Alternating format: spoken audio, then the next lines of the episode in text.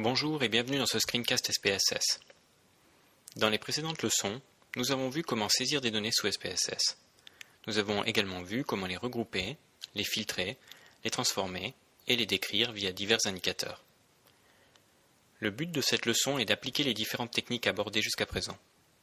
Nous allons notamment voir ou revoir comment convertir trois variables dichotomiques mutuellement exclusives en une variable à trois modalités, présenter la structure d'un échantillon, créer un vecteur multiréponse, décrire un vecteur multiréponse et décrire une variable quantitative. Pour ce faire, nous allons travailler sur un fichier SPSS que vous connaissez déjà partiellement, puisqu'il s'agit de celui constitué dans le cadre de l'exercice sur les questionnaires. À vrai dire, il ne s'agit pas tout à fait du même fichier. Pour le rendre plus lisible, nous avons enlevé un certain nombre de variables. Ainsi, nous n'avons retenu que les quatre premières catégories de la question 4. Nous avons supprimé les variables de la question suivante. L'âge a été recodé en classe de 30 ans, et nous avons supprimé les réponses contenant du texte. Mais nous avons également ajouté quatre variables supplémentaires. La variable compteur régiolectal quantifie le nombre d'occurrences de marqueurs régiolectaux relevés durant un entretien avec un même répondant. Cette variable nous sera utile pour illustrer la création d'un boxplot. Les variables accent faible, accent moyen et accent fort désignent l'accent du répondant. Ces variables sont mutuellement exclusives, de sorte que si l'une des variables a un score de 1, les autres auront un score de 0. Nous verrons en pratique comment les recoder.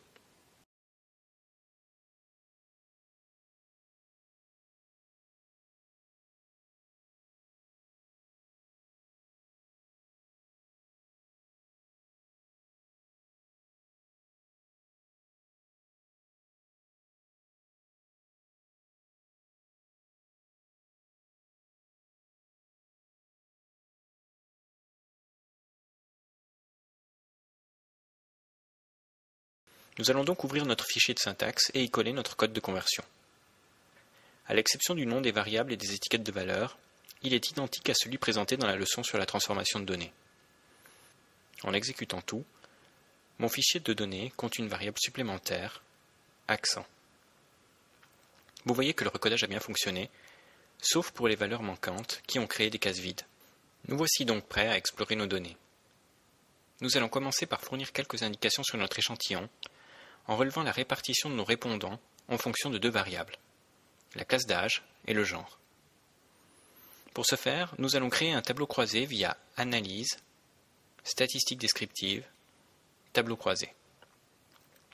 Là, je vais sélectionner le genre pour la ligne et la classe d'âge pour la colonne. Nous allons également cocher la case Afficher les diagrammes en bâton juxtaposé pour visualiser la répartition de nos répondants en fonction de ces deux variables. Nous reviendrons sur les options offertes par les boutons de droite dans d'autres leçons. Pour l'instant, appuyons sur OK. Le tableau croisé est généré. Nos effectifs sont répartis en fonction des modalités de nos deux variables. Le diagramme en barre, juste en dessous, transmet exactement la même information. On voit notamment que notre échantillon ne comporte pas d'hommes âgés entre 61 et 90 ans. Et si nous voulions examiner la répartition de notre échantillon en fonction de trois variables? Il nous faudrait pour cela définir une strate. Reprenons analyse, statistiques descriptives, tableau croisé. Ajoutons accent en strate et validons. Cette fois-ci, un tableau est produit pour chacune des modalités de la variable accent.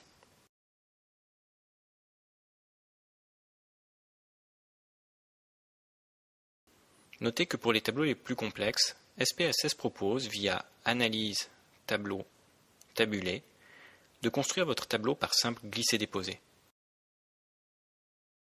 Vous pourrez ainsi obtenir un aperçu du tableau généré. Intéressons-nous maintenant aux variables 5 à 8. Nous savons que ces diverses réponses correspondent en réalité à une seule et même question. Mais contrairement au cas précédent, nous ne pouvons pas réduire nos quatre variables à une seule variable à quatre modalités. En effet, le répondant peut décider de valider plusieurs catégories simultanément. Cette fois, dans un questionnaire informatisé, les diverses réponses seraient présentées via des cases à cocher. Pour obtenir un aperçu de la distribution de ces réponses, nous allons donc créer un vecteur multiréponse. Pour ce faire, je vais aller dans Analyse, Réponses multiples, définir des groupes de variables. Dans le menu qui apparaît, je vais sélectionner mes variables à regrouper, les nommer et spécifier les valeurs comptées. Ici 1. En cliquant sur Ajouter, mon vecteur est créé et est désormais accessible pour d'autres analyses. En retournant dans le même menu, je vais pouvoir créer des tableaux illustrant la répartition des effectifs dans mon vecteur. Si seul ce vecteur m'intéresse, je choisirai effectif. Si je tiens à voir les réponses ventilées en fonction d'autres variables, je vais choisir tableau croisé. Dans ce cas, je vais pouvoir ajouter mon vecteur multiréponse ainsi qu'une autre variable, disons l'accent, pour laquelle je vais devoir définir les modalités à prendre en considération. Dans notre cas, l'accent admettait trois modalités que je vais toutes retenir. Comme précédemment, SPSS me propose également d'ajouter des variables pour stratifier davantage mes tableaux. Un petit tour du côté des options me permet de définir les pourcentages qui figureront dans mon tableau final. Il ne me reste plus qu'à cliquer OK pour générer un tableau croisé groupant les effectifs des 3 x 4 modalités de mes deux variables. Nous allons nous intéresser à la variable compteur régiolectal. Puisque cette dernière est quantitative, un certain nombre d'indicateurs abordés dans la leçon sur les distributions deviennent pertinents. Nous pouvons ainsi examiner la moyenne, la médiane, la variance et l'écart type de nos données. Nous pouvons également visualiser ces diverses informations via un boxplot. C'est ce que nous allons faire à présent. SPSS offre plusieurs voies pour produire des graphiques à partir de nos données. Il est d'abord possible de passer par le menu graphe.